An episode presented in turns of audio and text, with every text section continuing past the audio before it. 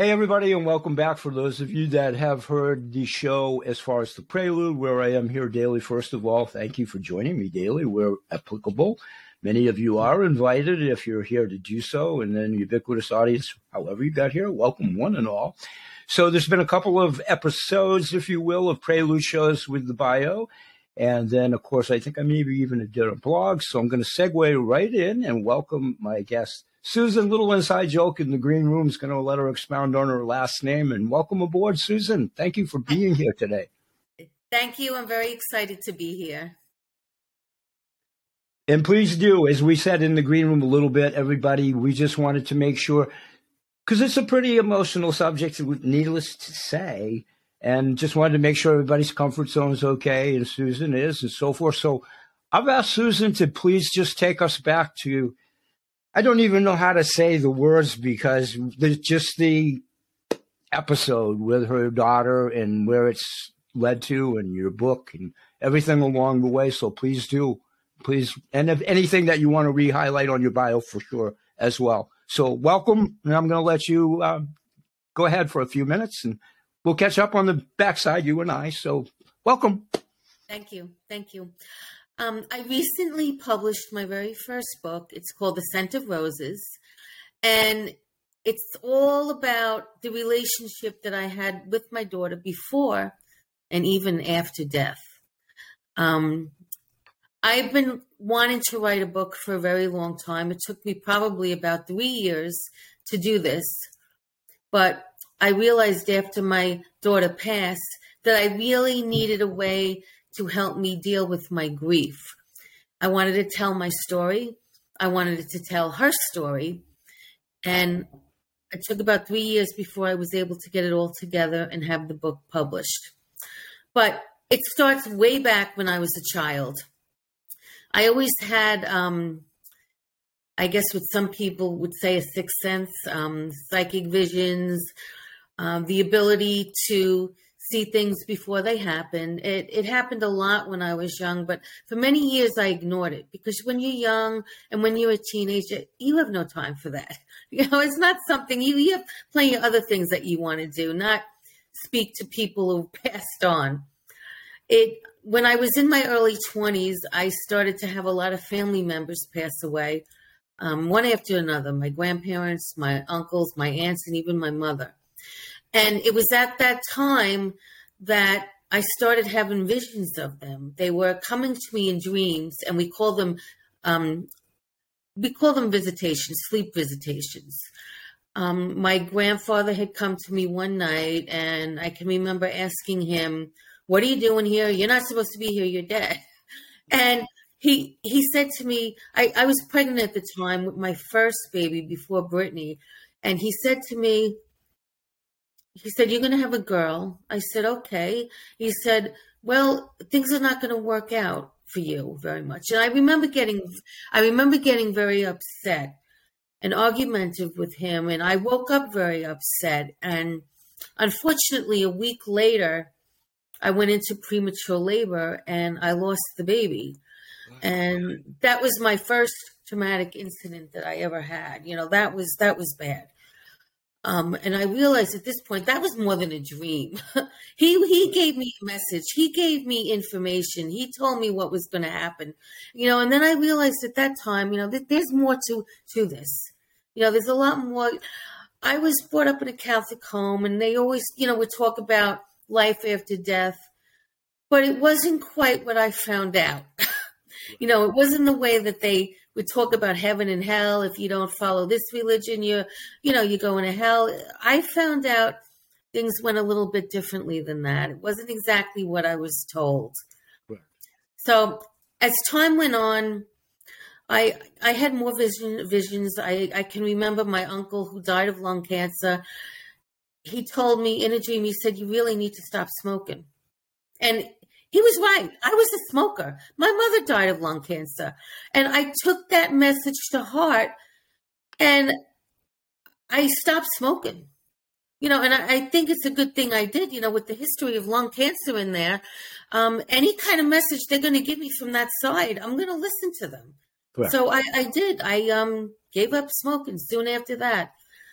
Uh, I had another cousin come to me. He had taken his life, and I met up with him in a park. And he came up and he he went up to me and he he held me and he said, "Please tell them that I'm okay now. I'm out of pain. I'm out of physical pain. I'm out of mental pain, and everything's going to be okay." And when I woke up, I, I I told my cousin and I told my aunt just to let you know your son came to me in a dream and he said he's okay now. There's no more pain. There's no more mental anguish, no more physical anguish. He's okay now. And another thing that they really needed to know there's no punishment. You know, people might say, "Oh, if you take your life, you're going to be punished and burn in etern- eternal hell." No, that's that's not what happens. You know, men- mental illness is like other physical illnesses. Um, unfortunately, in my family, I've experienced it a lot. Um, not only with me and my husband, but my daughter. My daughter's struggling. Yeah. Just, just real, just real quickly, a couple quick things. I came up as a Catholic too. I know everything that you're saying, and I have a full appreciation for that and their outlook on it. it you know, all of it. I agree. I agree. I agree. And also that their transition, especially with a youth that passes, is a little bit different than the reality, if you will, too. And I don't mean that to be cold or callous, but it, it, it is different. So I'm sorry for interjecting that, but I think that's a point that we all yes. should, should concur with. So continue. I'm sorry, continue. Yes. Um, my daughter, my mother died in 1996, and that was very difficult for me. She was young, she was in her early 50s. But my daughter Brittany was born a year later, almost uh, almost to the day of her death. And I, at the time, I thought, you know, this was a gift from my mother. You know, I, I had a difficult pregnancy. The doctors weren't sure if I was going to go full term. I didn't go full term, right. but they were able to get me to a certain stage in my pregnancy where we were both okay and she was fine. And right. and she was she was such a blessing um you know because of all all the struggles I had before that and you know losing the baby and then having this happen finally joy you know it was it was fantastic. Um Brittany was a very unique little girl. She was outspoken stubborn. Her personality as a young child, um, she would tell it like it is. You know, some people hold back things, but she never did. She never did. She would tell people exactly how she felt. She, if somebody was doing something wrong, she'd tell them.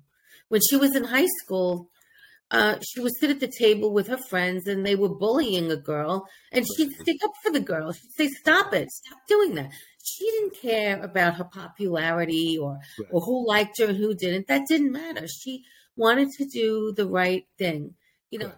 overall, as as stubborn as she was and as difficult she could be with me, she was genuine. She was a good person down inside. Um, our relationship went a little bit further than the regular mother and daughter relationship. We she was never afraid to come to me to speak to me about something she knows that I might not be happy about. Now, a lot of yes, a lot of things um, children would hide from their parents. Absolutely. But, but she didn't. She was comfortable enough to tell me, and then we spoke about it.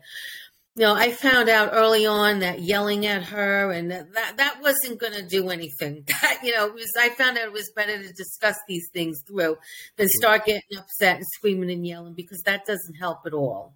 Can, can I ask you one other quick question? It yes. doesn't. It doesn't matter. She did. She doesn't happen to be a, or she didn't happen to be a Pisces by any chance. By any chance, did she? She was Aquarius. She's okay. Well, yet another, another, yet for another faction of the audience that we relate to. Yes. Aquarius too. Continue. I'm sorry. Continue. Yeah. So, um, about the we, stubbornness. About the stubbornness was one thing. That's that was that's yes. I, I, mean, I, I love that. I love that personally. Continue. Continue. I, let her express her personality. Um, I felt that was the right. You know, if she was being disrespectful, I would tell her, "Don't do yeah. that. Don't do that." Um, she knew right from wrong, and when she went to school, she never got in trouble. it would just be at home that she would, you know, show her true personality. But she was always a very well behaved and a very good student. Well, there's one thing when that's healthy banter and discourse and not disrespectful, which it obviously wasn't. That's Yeah. when you do have to kind of be the parental thing, like, hey. It- so it was obviously was enlightening that you could have that open discussion like that. That that's Yes. awesome. That's beautiful. That's beautiful. Continue. Yes, and to this day, I treasure the relationship that we had. Um, from the very beginning, we would travel a lot together. Um, my husband did not come with us; it was just me and her, and then sometimes, you know, other people in my family, like my sisters and my nephews. Correct. But we were always doing things together. I uh, I was a teacher, so I was off most of the times that uh, she was off. Correct. And you know, in the summer times and on the vacations. So and so forth. Sure. Sure. yeah, so we, we always planned to go away together. And that Awesome. we did up until months before she passed away. We went on cruises. We went outside of the country. Awesome. Yeah, awesome. inside of the country. Um, she had already explored Europe at the age of 18. That was something, uh, she went to Europe. How many kids can say that? Or young adult? Or young adults? How many, No, how many young she- adults can say that? I've never, I've never toured all of you. Yeah. No, I, I mean she she did a lot more traveling than I did when I was that age. She, you know, she saw a lot of the world and she experienced a lot before she passed away, and I'm very grateful for that. That, that you know she was able to do that. And, And how beautiful, and I'm sorry, how beautiful, as tragic as it, most, of, how beautiful that you were afforded the opportunity to have done that together like yes, that. That's awesome. yes, Continue. Continue. yeah. Uh, we um, if we weren't traveling, we would always do something together on the weekends. We'd go out to eat. We would Beautiful. yeah, do something. You know, it wasn't until she hit those teen years that she kind of wanted to pull back a little bit, which and My, be with her. granddaughter, my granddaughter's 15. My, my granddaughter's 15. Continue. Yes. Continue. It started around 13, 14 that she started to pull back a little bit. Right. You know, wanted to be with her friends, and you know that was fine with me. Of course. She had a great group of friends. Uh, they would come over. I'd always hear laughter in the in the in her bedroom. You know, typical teenage Of laughing. I- course. The way it I was- should be. The way Yes. it should be. Continue. Yes. Continue. I mean, she knew her boundaries. You know, she knew what she could do and what she couldn't do. Correct. So I trusted her that way. But um, she unfortunately started struggling with um, mental issues right around the time puberty hit, right around the, the teen years. For whatever reason, her personality changed. Um, that was very difficult. Um, she was depressed. She had anxiety. You know, things that I never saw. I mean, not a statement of the of the century, but that's such Yes. a hard thing to see and witness. The dramatic change. The dramatic change. Continue. Because she was such a happy, upbeat Correct. child. Correct. and she changed when she went into her teen years. I, I mean, it wasn't she wasn't always depressed. She always didn't always have anxiety all the time. That actually came later in her teens. But during her teen years, when I noticed this behavior changing, I got her into counseling immediately. Correct. Good for you. Um, you know, as I mentioned before, mental illness does run in my family. Um, I've experienced it. I've seen it, and and I knew how difficult at times it could be to treat. Yep. So as she got into her later teens, um, things seemed to be t- getting worse.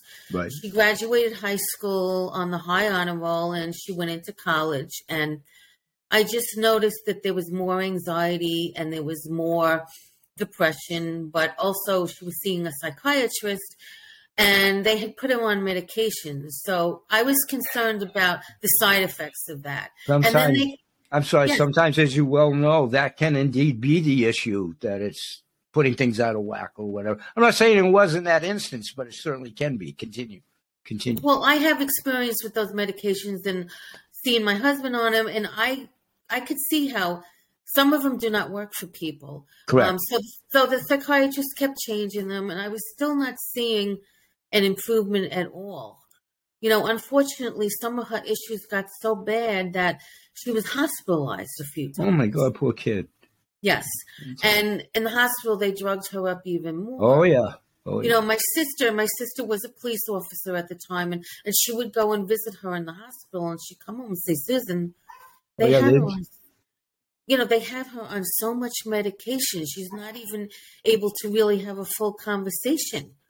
You know, I, I hate, and again, not to make it it, it, they almost induce, and I mean this clinically, it, they almost induce a catatonic state by that much medication. And I mean that with all due respect, but they almost do because they have them so drugged out. You're so correct. Yes, they do.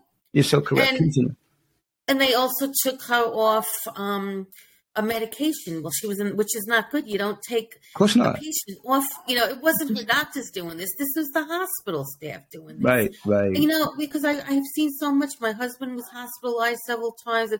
I've been inside the mental health you know the mental health programs that we have and they're not even they're not really a lot of them are not helping we have a huge problem I have mental I have mental illness in my family tree I, I have mental mm-hmm. illness it's a different form of but I mean I have mental illness yeah I mean it's so prevalent it's so prevalent and, and you're right and you're right about how the structured yes clinicians and what have you it's needs revisement and, and improvement. It does. It just really does. I'm sorry. Continue. Continue. No, that that's okay. I mean, she um she became suicidal. Uh, she started telling me she was going to kill herself, and right. of course I was devastated. So it got to the point where I was so worried about her that I would follow her. You know, I, I, think any mother, you know, your child. Of, of course, is, she did. Of course, she did. Of of course, she did. But continue. You know, at the same time, she would still, you know, she might get angry with me for, you know, being on top of her because of this. By this time, she was in her late teens, right. early 20s. That right. was 20, 20 years old. That right. was when things really started to take a turn for the worst. And she, uh, she would still say to me, Mom, I'm just so thankful for the life you gave me, and I'm happy for everything you ever did for me. And she she would say that more often yeah. than not as she yeah. got you. Said, Don't ever think you've done anything wrong because she said, I, "You've done everything for me that you possibly could do." Correct. Um, around her twenty-first birthday, she was seeing a boy that basically broke her heart, and she was having a really, really hard time with that, and it Correct. added to to her psychological problems. And you know, kids they don't listen to their parents about you know a boy or girl they're seeing if they're not the right fit for them. Then they don't want to hear that. She didn't want to hear that. You know i would say things to her like oh 10 years from now it's not going to matter. You know you're going to move on with your life. Everything's going to be okay because you know what brittany? I've been there. I know. I, I know. You know we, I, were I 20, we were 21 once upon a time ago. Yes. I, you know i've been i've been through this.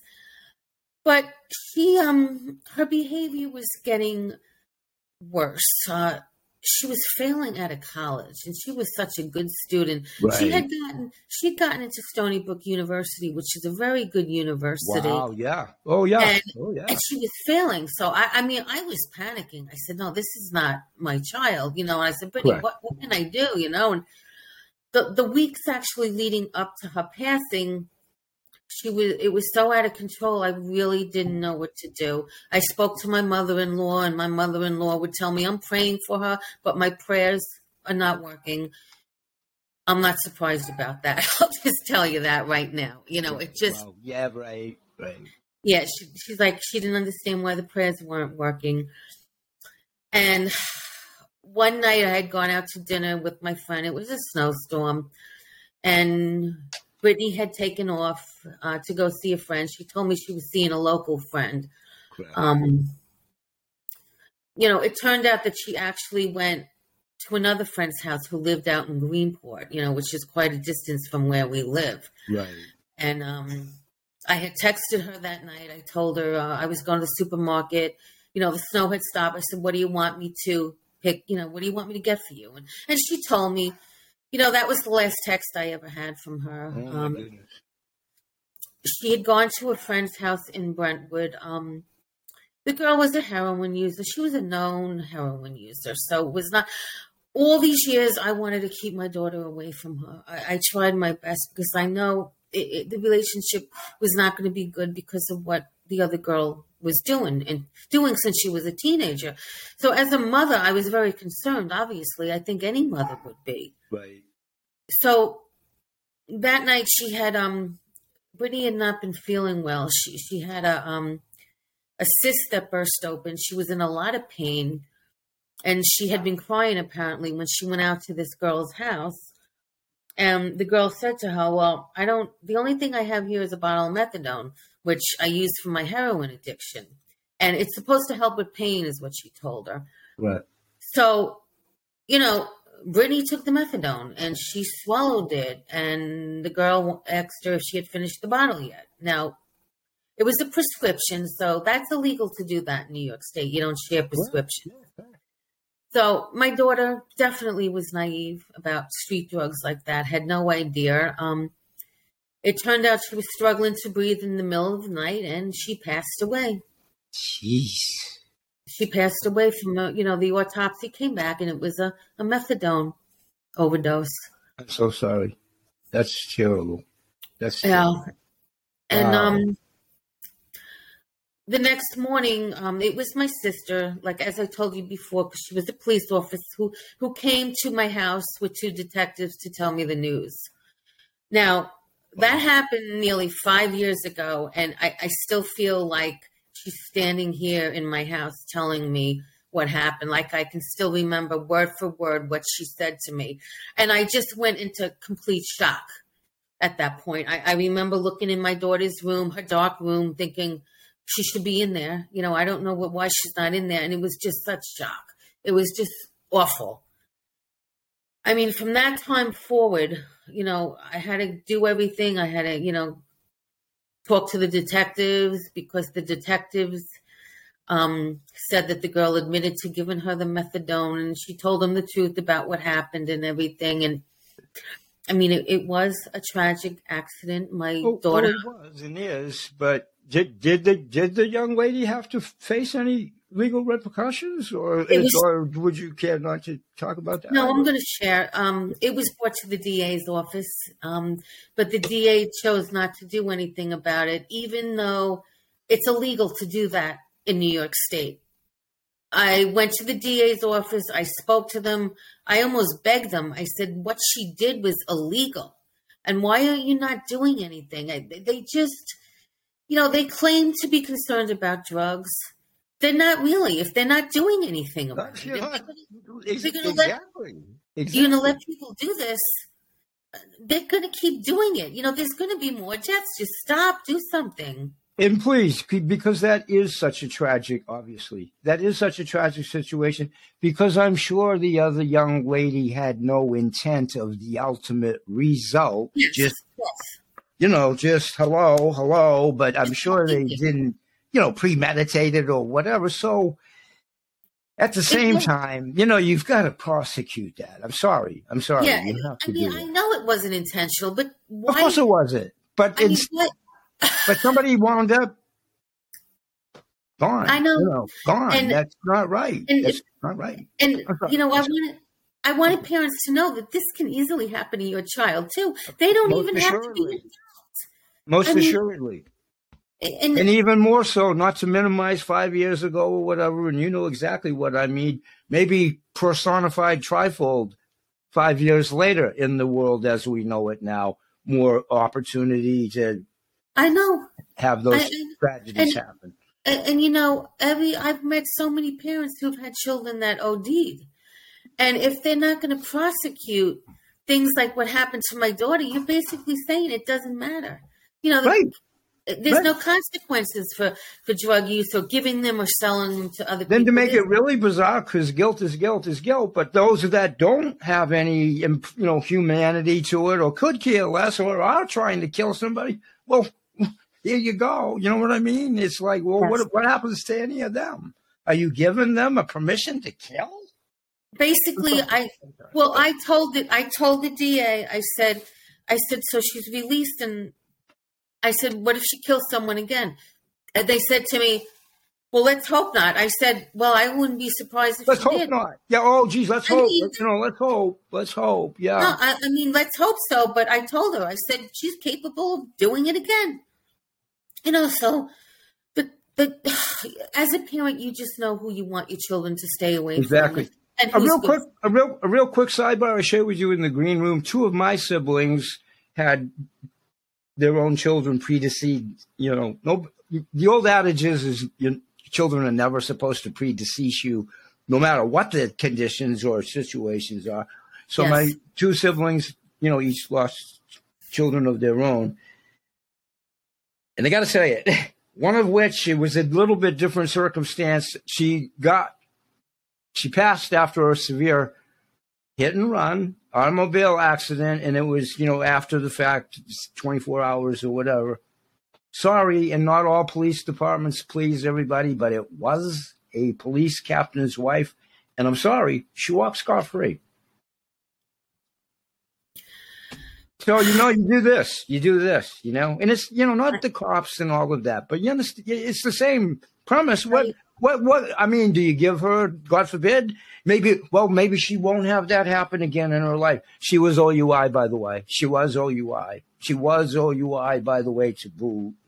So no, I mean, it's just that, awful. Sorry, sorry, but we've all it, been touched by it. You say so many people have been touched by it. Different death is death, and not to min, not to minimize any of it, but death is death, and when it's your own, and you just feel as though what are you saying that somebody's not liable for that? So uh, especially she had um, already been arrested and she had been in JV, which I know that record disappears when she turned, I think, right. 18 or whatever. So but they didn't go. Even more so, I mean, I guess it would be one kind of a thing most the first time and she made a really big mistake or something like that. But I mean, if she had a track record to begin with, mm-hmm. Is yeah. it going to get perpetuated? Like you said, it's not funny. I'm not laughing, but oh, the entire family had a reputation in Greenport. The cops knew them. They all knew them. And so one of those deals too. Yeah, it's just. But uh, as far as the cops knowing them, that was in a negative sense. They weren't friends with them. They knew it was a drug dealer house. Well, sometimes that works on the opposite premise too. There's no there's no more supportive than the law officials, and sometimes their hands are tied because of the stupid system. Yes, and they get yeah. all anxiety and frustrated and yeah, disappointed. The, um, yeah, go ahead. I'm sorry. The detective I worked with was great. He took all the evidence to the DA. Um, my sister, because she was a police officer, had you know some of her friends from homicide actually even went there right. To the medical examiner's office to talk to them about it. Right. And I found out it was a very difficult case to prosecute, which Correct. to me, I mean, couldn't they at least get, give, get her and Sharon a prescription? I mean, that, uh, it's illegal. It, it, I had spoken, I had spoken to, a, to a lawyer that I had gotten from my husband, and he said, "Oh, it's always illegal to do that, no matter what it is. It's always illegal." Of course, it so, is. You're not so a practitioner. You're not a, you know, at that point, you're not a practitioner or whatever. Here you go, no. and you know, take two of these, and you'll be okay, and all of that. Come on. No, it, it's so the DA. It was his choice. If it was another DA, maybe they would have done something. But people should know that they really are not doing much about it. Um, the mental health system is a failure, you know. So I've seen Again. I've seen both of that. The mental yeah. health and I mean, when we put them out on the streets for many offenses, not to minimize those, here we are. Yeah, yeah. Here, yes. here, here, here we are. here, yeah. here we are.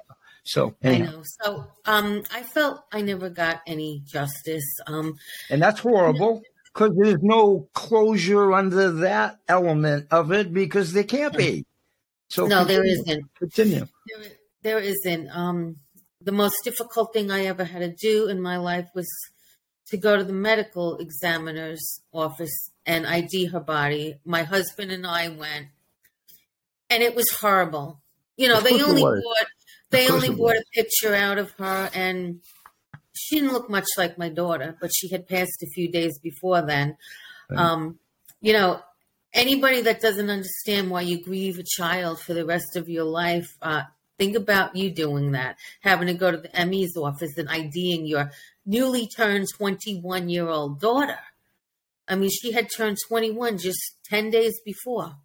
Right. And it's it's something that will stay with me for the rest of oh, my life. it does. It does. Uh, uh, quickly again, not to get too side by one of the other siblings my nephew passed in the kitchen and they had to because the medical team couldn't get there for a fair amount of time not to be morbid all sit with his passed body in the kitchen they had to throw a sheet or whatever over him until the medical so they had to sit all through the sorrow you know with him in the kitchen, not to be cold about it. So anyway, continue. It's tough Yeah, thing it- to go through.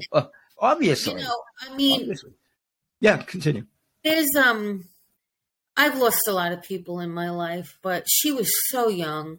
Uh, she was my child. She was my only child. Yeah, that's a whole different premise too. Not that Uncle Charlie and Louise and mothers and all that no, aren't, aren't Yes. there. And when it's your own stock and blood, that's a special, different yes. kinship and bond. And the special relationship that you did have, obviously, makes it that much more. Yes. You know, yeah, because as she got older, we were definitely friends.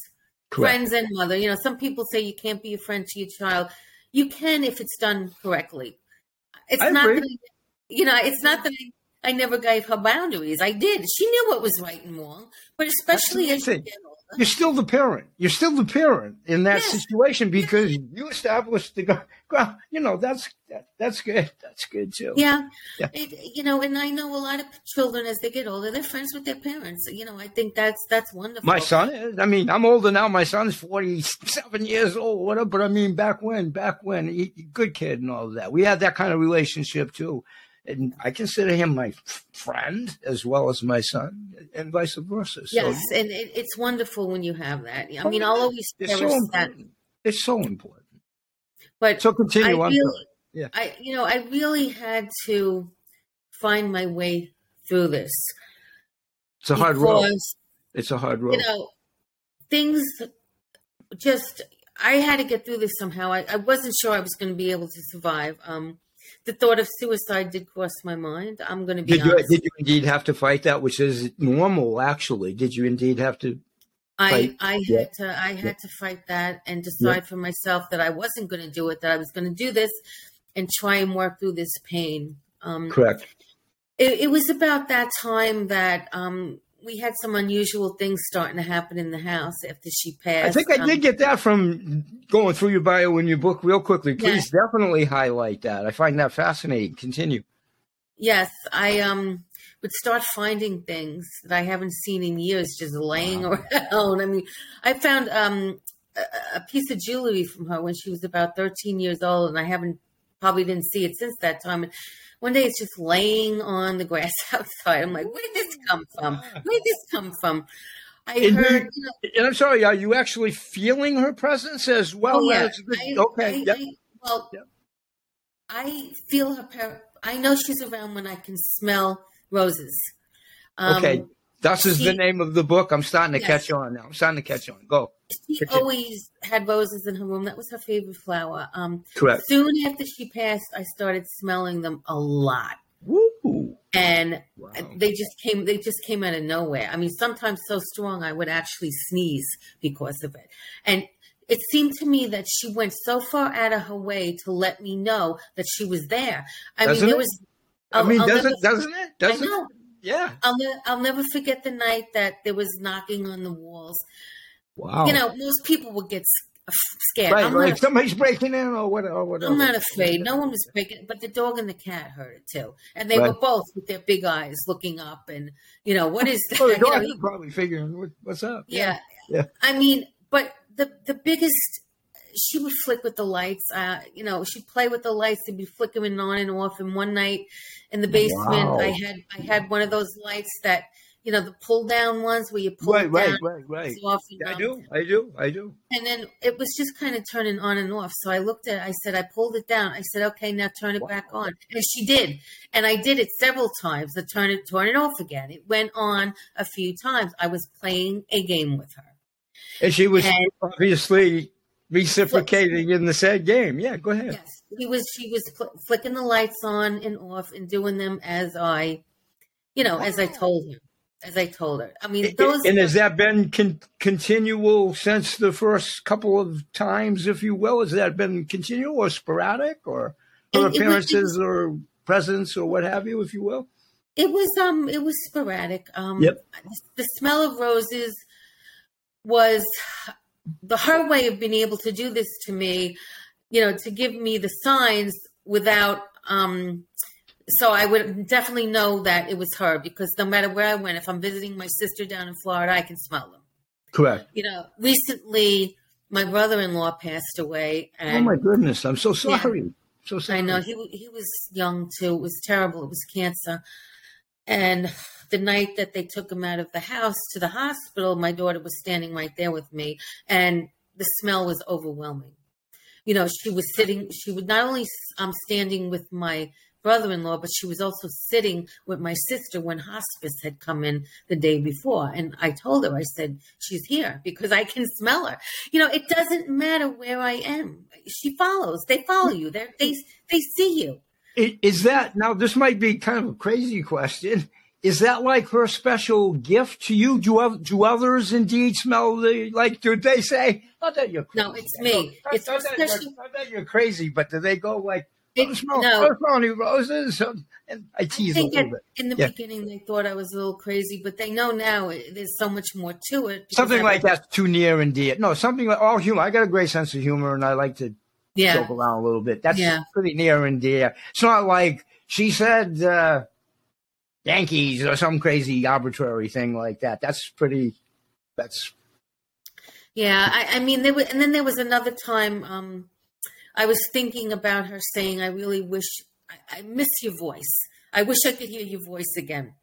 And when I had gone to sleep that night, she came to me in a dream and she was speaking in her voice and talking to me, and she was telling me. Now, now, if you if you don't mind me asking, is it do, do, are you actually like seeing an apparition of her as well as the voice, yes. or it's a, yeah, yes. okay, okay, and it's a true image. Not that it's not her, but I mean, no, you're clearly you're clearly yes seeing it's an her, image of her. got you Yes, gotcha. it's true. Um, wearing her plaid shirts that she always liked to wear. She always fixed her hair up and her makeup, wow. and she was wow. dressed exactly the way she was when she was here. You know, typical college student with jeans and sweatshirt and plaid right. shirt she loved, and she looked just like that. And right. one of the first, and I saw that she was surrounded with other people her age. That's, that's good. So she's she's in a good place. All things considered, she's in a good she's in a good place. Yes. Good. Oh, oh, definitely good. in a good. I mean, good. she looked a lot happier. Um, that's good. when I started to seek out mediums. You know, more mediums right. than right. before. Right. And you know, they. She's a strong spirit. She um comes back with so much evidence that it is her uh, right. speaking. Um, one time she said to a medium, she said, Tell my mom uh, that I saw that when she was younger, sh- that a bird dropped something on her as in, as in excrement or as in a. Yes, as in, a, yeah. and. Okay, okay. You know, when Brittany was was okay. alive here, she never saw that. She never right. knew that. And then she went back even further. She said, Tell mom that there was a time when her dad almost drowned in the pool. And that happened to me when I was a child.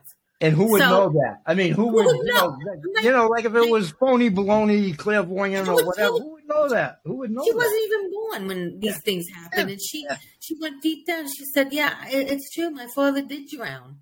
Wow. I mean, he almost drowned. He didn't drown. He almost did drown in a pool right. because he couldn't swim. But the situation you know, did did happen. I mean, the situation did happen. So that's yes, it, it really happened. And she comes back with evidence like that. You know, she told the medium that I was looking for something. She told one of them that I was going to find a bracelet of hers. I said, okay. Um, a couple of days later, I was cleaning up, and sure enough, there's, there's a bracelet sitting there. You know, yes, I found it. I found it. So, um, the medium that I really enjoy going to is uh, Kat B. She's a medium in London, and she's a wonderful. She's one of the greatest. Not only a great person, but she, but she's an excellent medium. We've become very good friends. So you got the both of best. You got the professional. I got the both, and you got the friend, and you got the friend. That's awesome. Yes, yes. That's awesome. Um, one of the most amazing things that I did was record her voice after death. Oh. I I put a recording device on my laptop and I was just playing around with it. And I would say to her, um, Brittany, say hello. You know, and record it back to see, press back, you know, replay and see if anything was there. And I did it a few times. And then I replayed it and played it back. And there she was. She said, Brittany, say hello. She repeated exactly what I said. Yeah, and I've seen my my granddaughter and I watched this crazy show about uh, like old historical factors, the go- the ghosts that inhabit people's houses when they move in. Not so much like Amityville horror, get out, get yeah. out, but crazy stuff with the ghosts and dark. So a lot of what you're intimating, they get into the special camera light to highlight them shooting yeah, across well, the room, and then the yes. voice thing, the voice thing. I don't well, know the proper jargon, but I know what you're intimating. Yes could and, that be discernible to others in the room, or that was the yes. special? Okay. Because it is because I let my husband listen. I was going crazy. How, Get how up, did, wake up. How did he react? If you don't was, mind, if you know the first. At first, he was really crabby because I was waking him up at three in the three in the morning. But then I had him listen to it. I said, okay, "Listen I to this. Yep.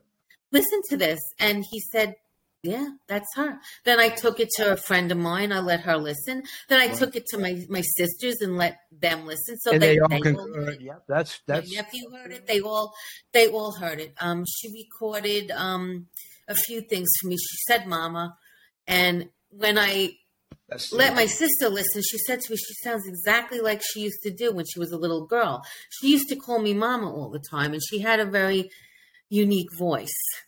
And okay. my sister said, she said that they knew that you know that was her that was one of the most amazing things that oh, happened about oh, about oh, a year I'll and this it was. and, you know, it was. There was just one year after she passed, but uh, what I also want to say is that Hollywood makes them all out to be scary killer ghosts and gruesome. Unfortunately, yes, they they're do. not.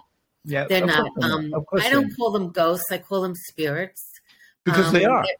And most of them, and most of them have the spirit, if yes. you will, if you will. They're, so they're outside of their, they're just outside of their physical body. They're not. I guess years and years ago, if people would encounter one, oh, it's scary. It's that they're a demon. I've never encountered demons. I've never, I've never encountered an angry ghost or anything like that um, because I go back with having you know experiencing them with my family who have passed on it, it, I, I, was never afraid of them. You know, it, it's it, been happening. So you know, Hollywood has it wrong. People people get scared. They have so, much wrong. They have so much wrong, but for sure, they, for they sure have that, a lot wrong. For, they have for, a lot wrong. Um, yeah, yeah. You know, we're taught to fear death. You know, people are afraid of death. People don't. The only thing I don't fear death. The only thing I fear is how I'm going to die. That that part. Yeah, yeah. I mean, because I watch so many people suffer greatly before they pass that you know you kind of think about that like hopefully you go and you sleep like like um I think that's and, what we I think that's what and, of, the of the humanoid persuasion I think that's what we all hey if I just roll over and I wake up in a better place or whatever is next whatever we all believe or whatever nobody yes. should nobody should suffer no nobody but, nobody no, no. Suffer. I mean that that's the only thing that scares me a little not not the dying itself but right. um but you know, and I don't, but I like to think that when it does happen, I had I had an NDE when I was a kid, automobile accident, I actually clinically wow. for a couple of seconds. But I get asked a lot, did I see the proverbial tunnel and the relatives? It didn't get it didn't get to that point, and I don't think I was gone for more than a couple of seconds. But what I do remember, what I do remember vividly, and that was oh my god, sixty seven years ago, 67 years ago. I do remember, I do, hovering against my body and then literally coming back into my body. I do, I do, I do, I do, I do, I do remember that. So there is something to all of that. Yes, it whatever, seems whatever you, there is, whatever there is. It seems you, you got yeah. far, but you didn't get far enough to see the rest of it. And, the, and there sure, obviously is something next whatever next is and the gateway yeah. or whatever. Yeah, or see, seeing your deceased relatives, and also I found out that your pets are there too. Correct. They're Correct. all there. And those, and, those are, I'm sorry, those of us of the Catholicism, whether we held on to it or whatever, angels, archangels, oversouls, higher power, what, whatever, whatever. And who's to say there isn't an alien presence? I know. I, you know, so we're all. I think. I think myself. We're all. You know, yourself and your daughter, name wise, Bill, Ahmad, in this vessel. That's all we are. But yes. obvi- obviously, we're whom we are from the womb, yes. day one, yes. and then the logical progression. And I'm so sorry that her life didn't quite really get a chance. She was 20, 22? 21. She just 21. turned 21. 21. She had her birthday just 10 days before she passed. Um, but she was very spiritual in her own way. She seemed to be like what we call an old soul. Like Yep. she knew things. People could live 80 years and not know what she seemed to know. I mean, she actually opened my eyes to some things that I fervently believe some some people are gifted that way. Whatever the reason is, again, whatever the ethereal, the God, the oversoul, wherever we came from, or whatever, we that's a gift. That's a gift, especially at such a young age that she was yeah, showing it. yeah. She, That's I mean, she was. She was amazing like that. She would, and she used to tell me all the time, "Well, our bodies are just vessels." She would tell me without me. And, and was Yeah, she like a half? Was she like a half pint at the time she was telling you that? Yes, Yeah. I mean, there were vessels. I mean, she knew that. Yeah. So I knew there was a little bit something special about this child, and for her to know something like that, and Isn't it amazing. was just, yeah, it, it, it was just amazing. I mean, I talk about so much more of the experiences I have have had in my book. I mean, the incredible things besides recording her voice. Um, I've become friends with some of the best mediums in the world, and they've they've helped me with this process. So, out of a very tragic situation, something good peripherally came out of that therapeutically. So, yes, not to minimize the tragedy, but you made friends that you would have never made, probably, you know, other No, than I- that, other than that stressful situations. So, something good came out of a bad situation, and her spirituality, I think, had a lot to make her transition wherever Yes. a lot And- easier. a lot easier. and that's why she's able to come through so strongly because she seems to be a very I agree. strong, a strong spirit. I like to Agree. call her. She's like the queen bee of this. Yeah, there you go. Good analogy, and that's a good. That's a very. That's a very key role to be a queen bee in the in the bee world. So good. through, and sometimes she'll come through. I mean, I've sat in seances with some of the very best. Um, a lot of a lot of people, it scares them because of what they've been taught. I Correct. said, Correct. but I have spoken to her. She has spoken to me. She has brought through people that who within my family that passed before her. She brings them in first to say hello. Like in the last the last Wow. seance I went to, she brought through my uncle who passed 32 years ago. The one that told me to stop smoking. He came. Get out of town. Wow. She brought him through too. You know, so so they're all together. All our family members, whether you met them here or not, they're all there.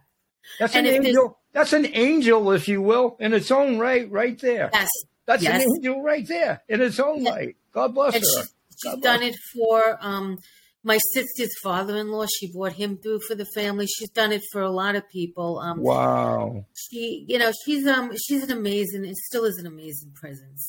You know, she, she's helped me without a doubt. She's helped me get through all of this. Well, that's so good through that, you know, you can at least get that kind of peace that way. And that you can still talk to her and see her in a much very different way, of course, but Yes. that you can. I mean, that's awesome. Yes, That's awesome. and I've written so much more in the book that I wrote. Um, the scentofroses.com. Please It- tell us every uh, please do everywhere they can get it in the book and everything. Tell us all Uh, and show it. Please show it. Yep. It's on Barnes and Noble. It's on my website, which is um, thescentofroses.com. And it's also on Amazon. Yep. And I love your little I love your little app that's that when you do it on your cell phone, that little picture in the middle, everybody that hasn't had the chance, the, the, the Yes. little app. It's it's wonderful how that little the flowers and stuff rotate around her head. It's beautiful. Yeah, yes, Just, that's just for that alone. Just for that yes, alone. It's that's wonderful. um, that's on my, my that's on my Instagram. That's correct, uh, correct, correct. Yep. And tell us all about your social every everything. I want everybody to know how they can get to you, every avenue of approach. Continue. yes. Um, there's so much more in this book. I mean, I could go on for a day talking about things, but the, you know, there's, And you're always welcome back to do so when Thank your you. schedule allows. Let's let's definitely continue, but continue here too. I keep talking over you. Continue.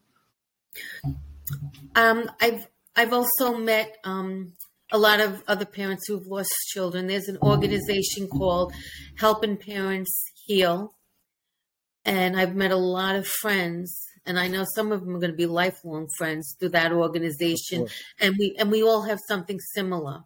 You do, you know, in common. Um, and they have had conferences in Arizona, and they're spiritual conferences. Um, just parents who have lost children, and their speakers. You know, they show you all the evidence about where your child is now. You know, this is how they help parents. They show them the evidence that your children have not really died. They're just in another place where you just can't see them in the physical, but they're still there. Right. So the the organ the organization is great because they truly they help me.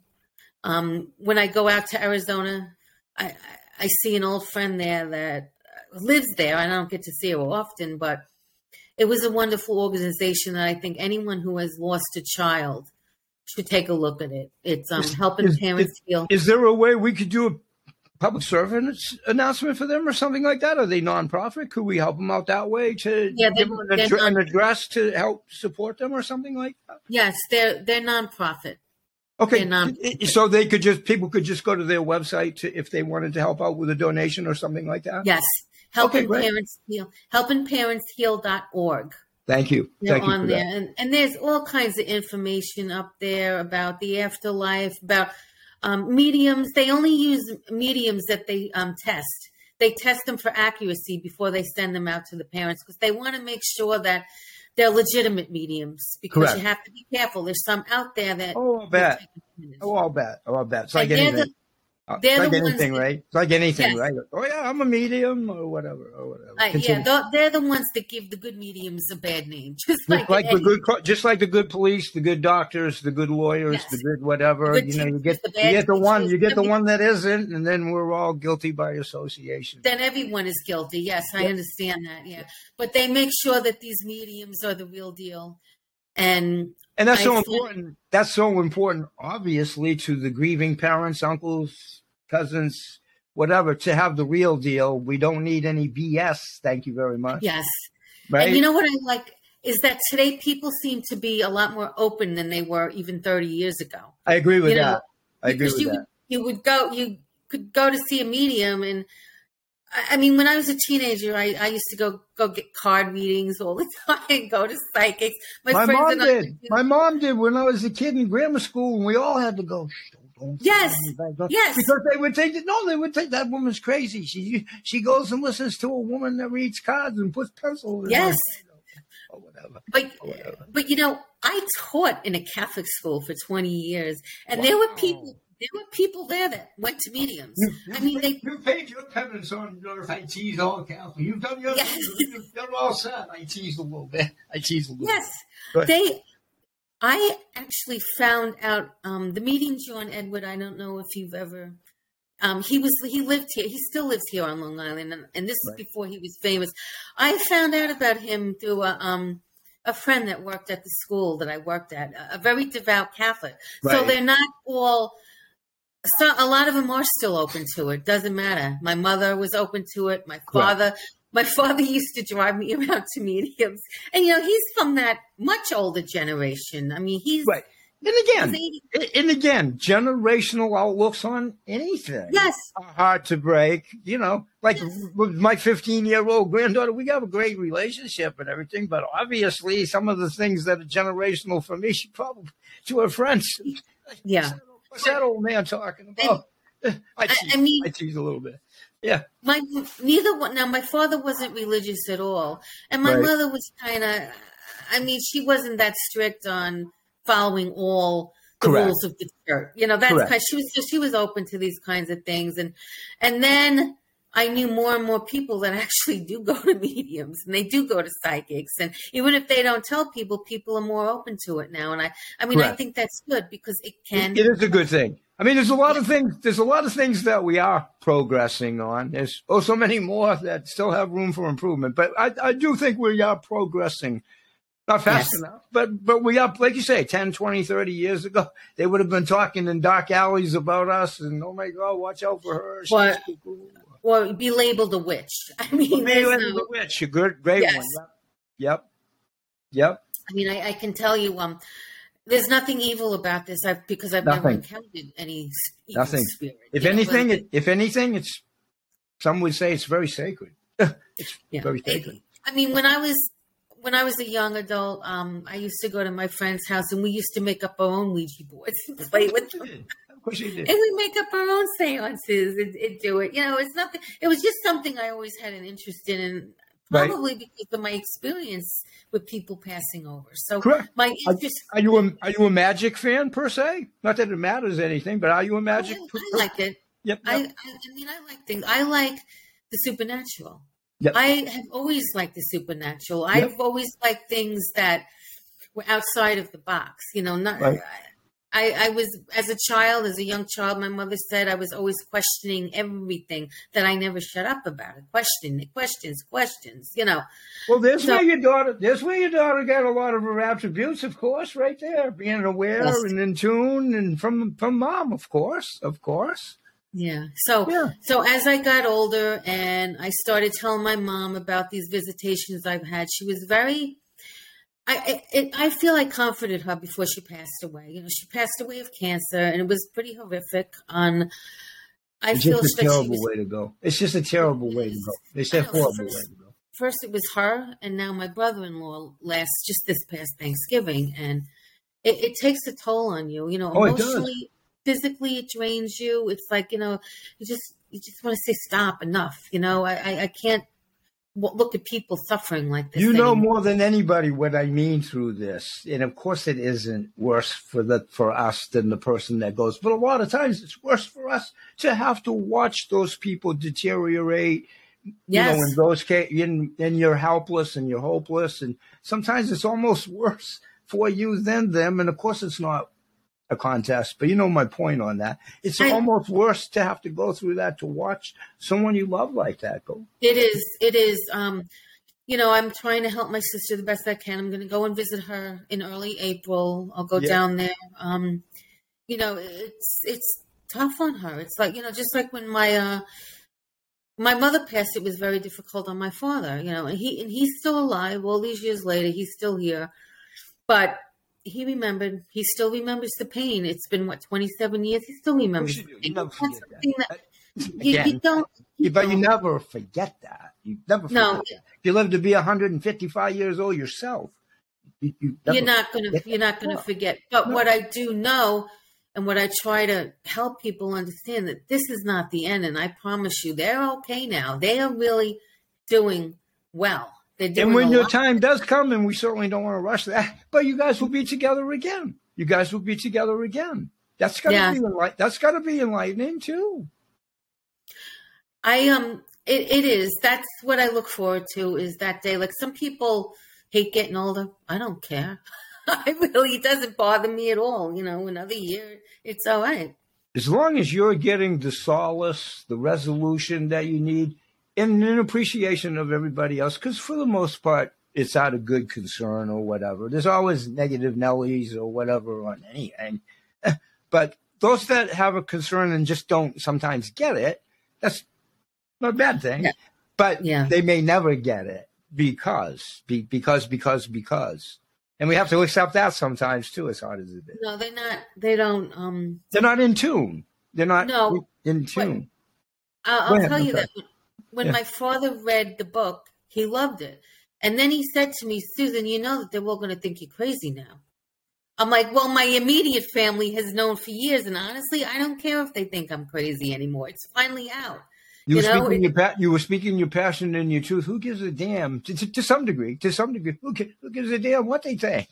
Yeah. I, I mean, they can think he's like, he's like, because they don't know the real you. I said, no, they don't know the real you. But Exactly. Maybe they know a little bit more about me now that they read the book. Yep. And You know, then, uh, then you do get into all those crazy analogies. Well, don't judge the book by the cover. Sometimes the cover is very depictive. But did you read the book? You know the old ones. Oh, that Yeah. I looked at that cover. I looked at the jacket, or I read two sentences. You know what I'm saying? It's like, did you read the book? Yes. So, no, yes. no, no, well, I didn't, but I know what it's about. It's like, okay, Yeah, well, uh, The book how could you know what it's about if you didn't read it? Continue. I'm sorry. It's not a long book. It's fairly Right. short. So you're not going to be sitting there for hours reading through it. It's a quick Right. read and it gets right to the point. Yep. You know, and you know, in today's world, to protect us all for a lot of reasons, it's such a hurry up and go. It's a little something percolating, and we all have our baggage or whatever. So attention spans are harder for a lot of reasons. So not that a voluminous book might not be great and tell everything to detail, but a quick read sometimes is more fortuitous to get people to read it and make it nice and synopsized to, you know, really feel it, understand it. So yeah, yeah. I think I think brevity's good in that regard. I do. Yes, I do. because I'm I'm like that as well. It's like sometimes I have no patience to read a long book. I really I don't.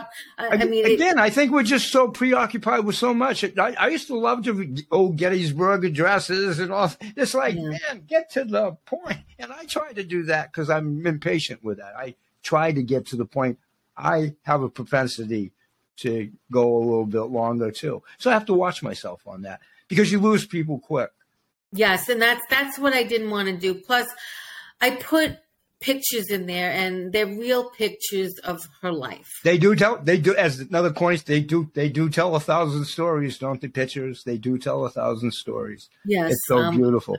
I have her entire life there from birth up until right before she passed. So, so um, beautiful so beautiful so beautiful. Well i'm glad that she that you have connected that way and have had that comfort to know that she is in a good place and that she's letting you know that your you know your relatives and so forth are doing okay and not suffering whatever their afflictions were the cancers and so forth so that's good to know too so i mean yes, out of something really, really bad, something really, really great has happened. And Yes. by yourself enlightening others, she's paying it forward through you and you're paying it forward through her. I think it's beautiful. I think it's just beautiful. thank you, thank you. I've gotten good- a lot of positive. I've gotten a lot of positive feedback, so I'm, Oh, I'm I'm happy. sure you have. I'm sure you have because you're writing it with your heart too. It's not. Yes, It, it's nonfiction and fiction. There, there is a difference. There, there is Yes. a difference. There is a difference. Yeah. Anything else that we should have you say or leave us with a prolific message? You did a great job. And you do indeed have an open invite anytime. The story, as you said, me and you could talk all night about this. It's such an in depth subject. And so Yes. important. It's so important. I, thank you so much for having me. Thank you. Thank you. Just So, and um, like I said, this will be ready overnight. I'll get with you behind the scenes and all of that. Thanks so much for allowing me to meet you through Pod Match and vice versa and being on my show. Thank you. Thank you. It was nice to Thank meet you. Have a great day. Now, I will say one thing I forgot to tell you in in um, the green room. When we end, if you would just hang on for a couple of seconds, and I'll expound expand upon that in just a second. Everybody else, I'm going to say bye bye for now. I'll see you guys and gals tomorrow and each and every other day. Thanks for joining us, everybody. Bye bye for now to yourselves.